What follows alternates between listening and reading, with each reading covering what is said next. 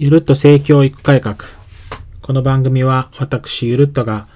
私たちの周りにある誤った性に関する知識や考え方を少しでもいい方向に変えていき、幸せに生きていくための方法について皆さんと一緒に考えていくための番組です。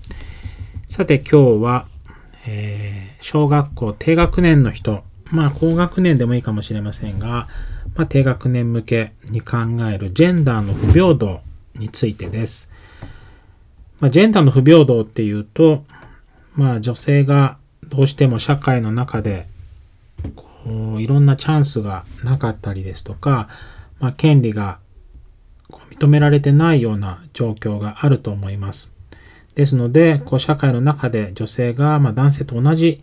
ように機会とか、ま、チャンスとかね、えー、権利とか、こういうことが、あのー、持てていないってことを、こう、ジェンダー不平等というふうに言います。まあ、これについて小さい時から少しずつ学んでいくっていうのもいいかなと思います。どうしても意識しないと、まあ、それが当たり前かなとか思っちゃうんですけれども、まあ、そこに、うん、まあ、疑問を持って社会を見てみるというのはとても大切なことじゃないかなと思っています。例えば、家の中で、まあ、お子さんにこう、質問投げかけるとしたら、じゃあ、何々ちゃんの家で、男の人がやる仕事とか、男の人がやること、女の人がやること、こう決まってることってあるかなとかっていうふうにお子さんに聞いてみるのもいいかなと思います。もしかしたら、えっと、お母さんはお料理作るとか、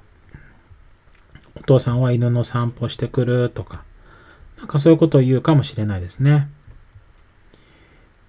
お子さんの中では、これはお母さんっていう役割はこういうことをする。お父さんっていう役割はこういうことをするっていうふうに認識してるかもしれないですね。でもまあそこで、こう、ちょっと発言してもらった後にさらに考えることとしては、じゃあ、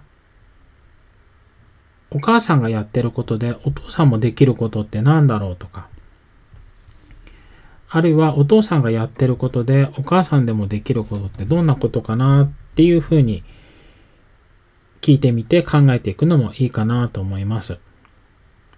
まあでも、こうお父さんがやってる仕事お母さんがやるのはそれはできないよって言ったりするかもしれませんよね。そしたら、えじゃあなんでできないと思うっていうふうに聞いてみて、その、こう、そう考えているお子さんの考えっていうのをさらに聞くことができるんじゃないかなと思います。こう働いてお金を稼いでくるのはお父さんの役割というふうにだんだんこう、なんでしょうね、染みついてくることもあるかもしれません。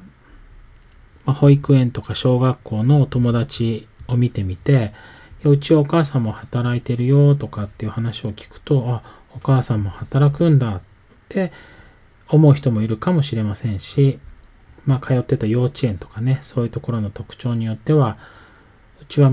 お母さん働いてないよ、うちも働いてないよとかっていうのを聞いてると、あ、お母さんってお家にいるもんなんだって考えるかもしれませんね。まあ、こんな風にして、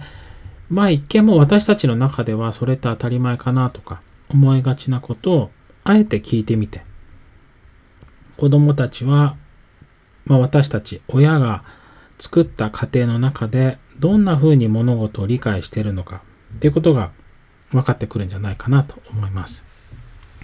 ただ、じゃあ、男の人がすべき仕事、女の人がすべき仕事、まあ、あるいはお父さんがとか、お母さんがすべき仕事って何なのかっていうのを聞いて深掘りしてった後、じゃあお互い助け合うためにはどうしたらいいかなっていうふうな話し合いもしてみるととってもいいんじゃないかなと思っています。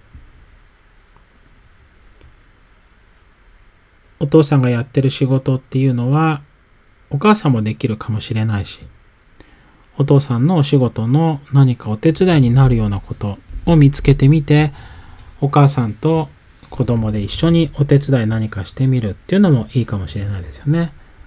で、お母さんがいつもお食事作ったりとか、洗い物してくれるっていうのであれば、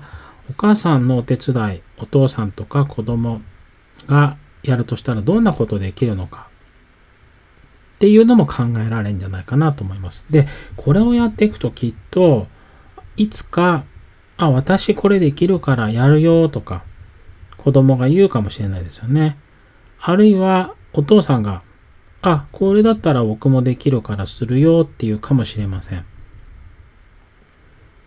あるいはお母さん、いつもこう、例えば洗濯はお父さんの仕事とかって言ってたら、あ、私この曜日だったらできるから私やるわってお母さんが言うかもしれないですよね。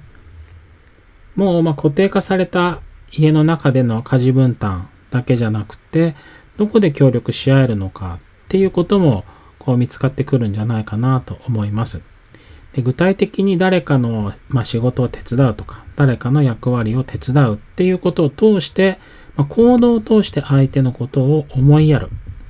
相手のことを考える。っていうのが少しずつ身についたりとか養われたりしていくんじゃないかなと思います。きっとお子さんたちにもこういう行動を通して何か感じていくっていう体験ができると思ってます。まあ、ジェンダー不平等っていうとちょっと難しいかなとは思いますけれども、まずは家庭の中、振り返ってみると、とってもいい学びがあるかと思います。お子さんたちって、たくさんのことを感じることができるし、